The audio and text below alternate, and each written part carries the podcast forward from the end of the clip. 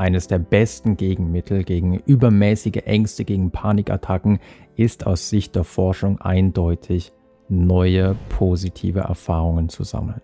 Ganz egal, ob es um soziale Bewertungsängste geht, Agoraphobie, Angst vor Spinnen, Hunden, Flugangst, Höhenangst oder auch einfach generalisierte Angststörungen. Sobald wir die Erfahrung machen, dass die Situation, die wir am meisten gefürchtet haben, eigentlich relativ sicher ist und dass da eigentlich nichts Schlimmes passiert und dass wir diese Situation auch aushalten können. Also bei mir war es zum Beispiel mit meinen sozialen Ängsten, als ich gemerkt habe, dass andere Menschen doch nicht so negativ auf mich reagieren, wie ich gedacht habe und dass zum Beispiel Partys auch etwas sein können, wo man auch Spaß haben kann und nicht die ganze Zeit in seinem eigenen Kopf gefangen sein muss. Oder als ich gemerkt habe, dass ich trotz meines Herzstolperns ohne Probleme mehrere Stunden joggen kann und dass dieses Herzstolpern zwar ab und zu auftritt und auch manchmal ein bisschen unangenehm ist, aber im Grunde nichts Schlimmes passiert. Also, also seit dem Auftreten meines Herzstolperns, äh, das ist jetzt schon fast zehn Jahre her, ist wirklich einfach nichts passiert. Und, und natürlich hätte ich mich jetzt zehn Jahre in mein Zimmer einschließen können und alles vermeiden können und mir das Leben zur Hölle machen. Und ganz am Anfang habe ich das auch gemacht. Aber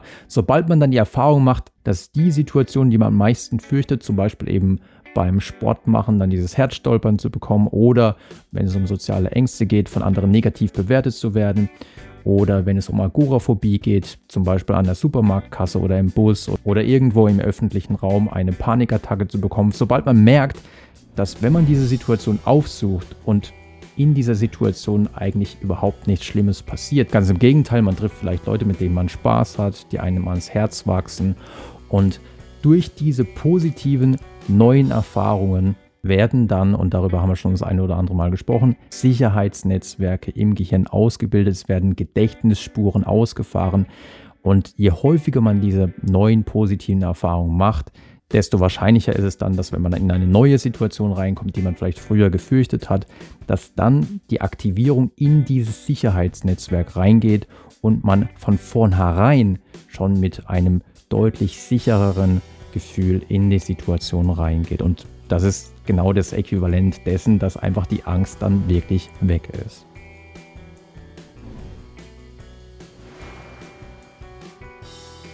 Positive neue Erfahrungen oder Erfahrungen, wo man einfach merkt, ich kann eine Situation, die ich zuvor gefürchtet habe, aushalten. Solche Erfahrungen sind also unglaublich mächtig. Wenn dem so ist, so haben sich einige Forscher gefragt, dann könnte man doch diese positiven neuen Erfahrungen gezielt designen. Und natürlich kann man das in der Realität machen, aber man kann es noch viel besser in der virtuellen Realität machen. Ich weiß nicht, vielleicht habt ihr alle schon mal so eine VR-Brille aufgehabt und natürlich kann man da in wunderschöne virtuelle Realitäten eintauchen und in diesen virtuellen Realitäten kann man ja im Grunde jede Erfahrung rein theoretisch designen. Das einzige Problem ist wahrscheinlich, ob ein Patient es für wirklich glaubwürdig hält und ob so eine Erfahrung, die man in der virtuellen Realität macht, vielleicht eine positive Erfahrung, die man in der virtuellen Realität macht, genauso mächtig sein kann wie in der realen Realität. Und um diese Frage zu beantworten, möchte ich euch heute zwei Studien vorstellen, die sehr einflussreich sind. Die erste Studie stammt von Barbara Rothbaum und Kollegen. Und in dieser Studie hat man Versuchspersonen, die starke Flugängste hatten, also wirklich sehr starke Angst vom Fliegen hatten, per Zufall auf zwei Versuchsgruppen aufgeteilt. Beide Gruppen erhielten zunächst mal ein bisschen kognitive Therapie in Hinsicht auf das Fliegen, also haben viele Informationen über das Fliegen bekommen, wie sicher Fliegen doch ist ähm, im Vergleich zum Beispiel zum Autofahren.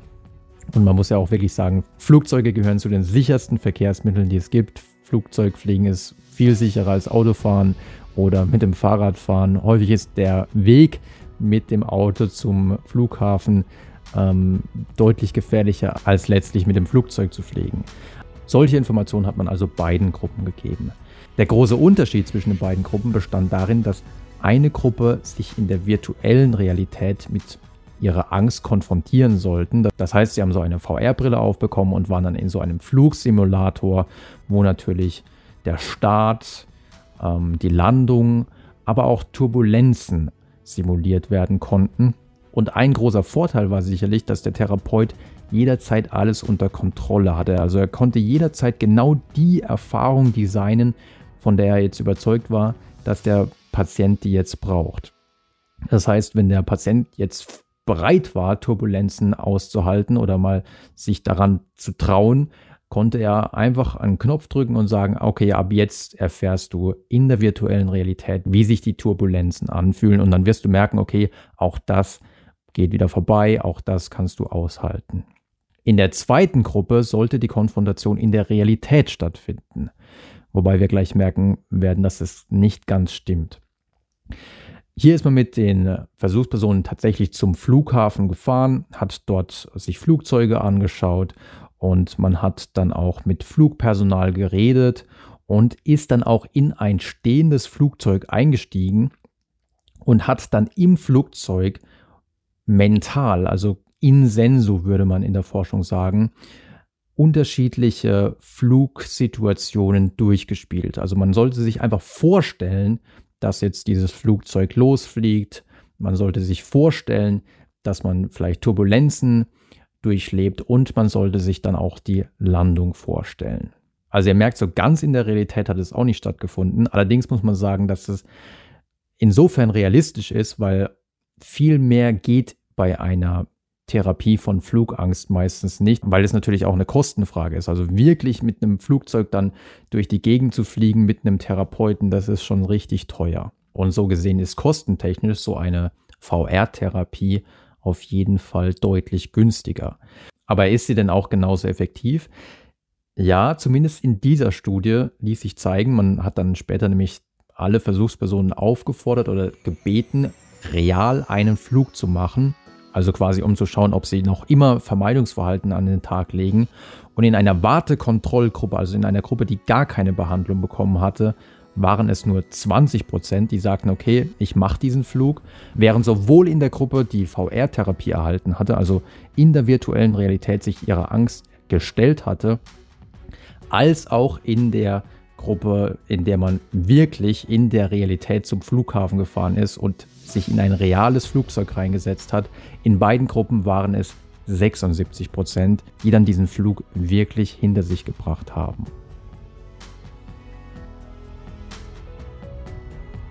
Jetzt muss man diesen Ergebnissen aber entgegenhalten und ich glaube, die Kritik ist ja auch schon ein bisschen angeklungen, dass die Bedingungen nicht komplett identisch waren. Also einmal saß man nur in einem Flugzeug und hat sich was vorgestellt und beim Flugsimulator hat man es vielleicht doch etwas realistischer, paradoxerweise in der virtuellen Realität etwas realistischer gestaltet. Wie sieht es denn aus, wenn die Versuchsbedingung, in der man sich in der Realität der Angst stellen muss, etwas stärker ist? Und dafür lohnt es sich auf jeden Fall einen Blick auf die Studie von Milov und Kollegen aus dem Jahr 2019 zu werfen. Die Studie trägt den Titel Automated Virtual Reality Exposure Therapy for Spider Phobia versus In Vivo One Session Treatment. A Randomized Non-Inferiority Trial. Wie ihr vielleicht schon am Titel hören konntet, geht es diesmal um spinnenängstliche Versuchspersonen, Menschen, die große Angst vor Spinnen haben, und für diese Studie hat man 100 spinnenängstliche Versuchspersonen wieder auf zwei Gruppen aufgeteilt. Die erste Gruppe erhielt eine sogenannte One-Session-Therapy, wo man ähm, mit einem Therapeuten über einen Zeitraum von meistens so zwei bis drei Stunden in kleinen Schritten sich immer mehr einer Spinne annähert. Also zunächst guckt man sich die Spinne erstmal aus sicherer Distanz an, dann äh, macht der Therapeut vor, dass man die Spinne auch anfassen kann, leicht berühren kann oder dass man die Spinne rein theoretisch ja auch auf die Hand nehmen könnte. Und durch viel Beobachtungslernen und durch viel Erschüttern der Erwartung, dass man nämlich zum Beispiel die Spinne sich ruckartig bewegen würde oder sowas, all das passiert dann meistens nicht. Oder die, dass die Spinne springen könnte oder sowas, ähm, durch die Erschütterung all dieser Erwartungen und durch dieses Beobachtungslernen wird häufig erreicht, dass der Klient dann in der Lage ist, die Spinne wirklich auch selber auf die Hand zu nehmen. Und das ist eine extrem effektive, wahrscheinlich mit die effektivste Therapie momentan bei Spinnenängsten, aber auch bei anderen spezifischen Phobien. Und diese sehr effektive Therapieform wurde verglichen mit einer Bedingung, in der die Versuchspersonen eine VR-Brille anziehen sollten, aber diesmal nichts Hochpreisiges, sondern so eine, bei der man sein Handy reinsetzen kann. Also viele von euch kennen das wahrscheinlich. Und ähm, die Handys, die da reingesetzt wurden, waren das Samsung Galaxy S6 und das Galaxy Note 4. Man merkt, die Studie ist schon vor ein paar Jahren durchgeführt worden. Und wenn die Versuchspersonen dann diese Brillen aufgesetzt haben, dann waren sie in einer virtuellen Umgebung, in der sie auf unterschiedliche Spinnen getroffen sind. Am Anfang waren das noch so sehr unrealistische Spinnen, also so Comic-Spinnen, so Zeichentrickspinnen, aber im Laufe der Zeit wurden die immer realistischer. Also auch hier wurde es quasi immer schwieriger. Und wenn wir uns jetzt die Ergebnisse dieser Studie anschauen, dann sehen wir, dass in beiden Gruppen die Angst sehr stark nachließ. Also gerade wenn es zum Beispiel um die subjektive Einschätzung ging. Allerdings war die Konfrontation in der realen Realität doch nochmal ein Tick besser, ein Tick effektiver als in der virtuellen Realität. Also hier war der subjektive Rückgang der Angst 17% größer. Und ein ähnliches Bild ergab dann auch ein Annäherungstest, also ein Test, bei dem die Versuchspersonen in einen Raum reingehen sollen, in dem in einer Ecke ein Gefäß mit einer Spinne steht und dann wird bewertet, wie sehr sie sich dieser Spinne annähern können und die höchste Bewertung bekommen sie, wenn sie die Spinne auf die eigene Hand nehmen können. Und aber auch hier ließ sich beobachten, dass die One-Session-Therapy in der Realität doch nochmal signifikant besser war als die Konfrontation in der virtuellen Realität. Und wenn man sich alle Studien in diesem Forschungsfeld anschaut, dann kommt man zu dem Schluss, und es gibt ja auch schon erste Meta-Analysen, dann kommt man zu dem Schluss, dass die Therapie in der virtuellen Realität wirklich sehr vielversprechend ist, denn die Effektstärken sind häufig sehr nah an dem, was man mit Konfrontation in der Realität erreichen kann. Leider muss man sagen, dass viele Apps, die für die Allgemeinheit zugänglich sind, noch nicht allzu hohe Qualität haben. Also ich werde euch mal eine App unter dem Video hier verlinken, wo man in der virtuellen Realität auch auf animierte Spinnen treffen kann und die Spinnen werden auch von Level zu Level immer größer. Das kann man dann alles selber steuern. Aber noch sind wir weit davon entfernt, dass einfach jeder sich die entsprechende zu seinen Ängsten passende App runterladen kann und dann sich selber in der virtuellen Realität äh, seinen Ängsten stellen kann. Davon sind wir leider noch relativ weit entfernt.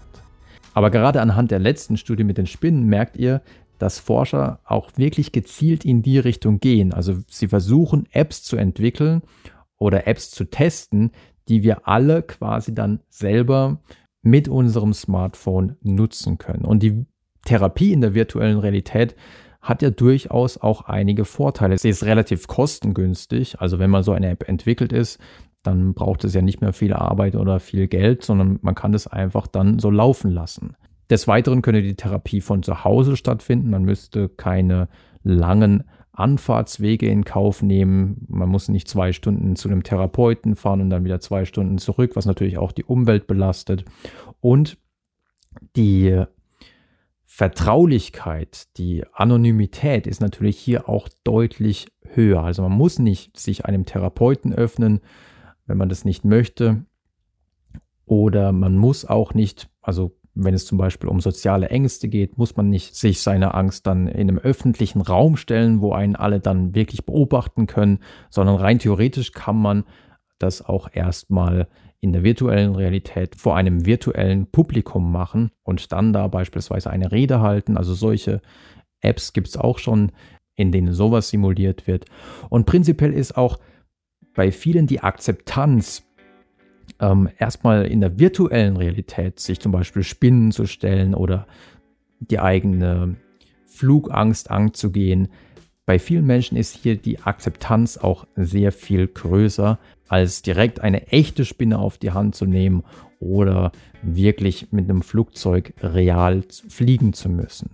Insofern könnte die Therapie in der virtuellen Realität mindestens, aber ich denke, wenn sich die Forschung in den nächsten Jahren verbessert und die Apps auch besser werden, dann wird die Effektivität der Therapie auch noch weiter steigen. Aber die Therapie in der virtuellen Realität ist mindestens eine Art Brückentechnologie für alle, die nicht direkt in die echte Konfrontation reingehen möchten und sich da ein bisschen sträuben. All jene könnten sich erstmal in einem virtuellen Setting an solche Situationen gewöhnen und wichtige neue Erfahrungen sammeln, die man dann zu seinem Sicherheitsnetzwerk hinzufügen kann. Das soll es für heute gewesen sein. Wenn ihr wollt, probiert natürlich gerne mal so eine App aus. Vielleicht gibt es zu dem Zeitpunkt, wo dieses Video dann veröffentlicht wird, auch im App Store oder im Play Store schon bessere Apps. Ansonsten würde ich mich natürlich freuen, wenn ihr mal auf der Webseite vorbeischaut oder mal in die Bücher reinschaut. Und wenn ihr wollt, sehen wir uns gerne beim nächsten Mal wieder.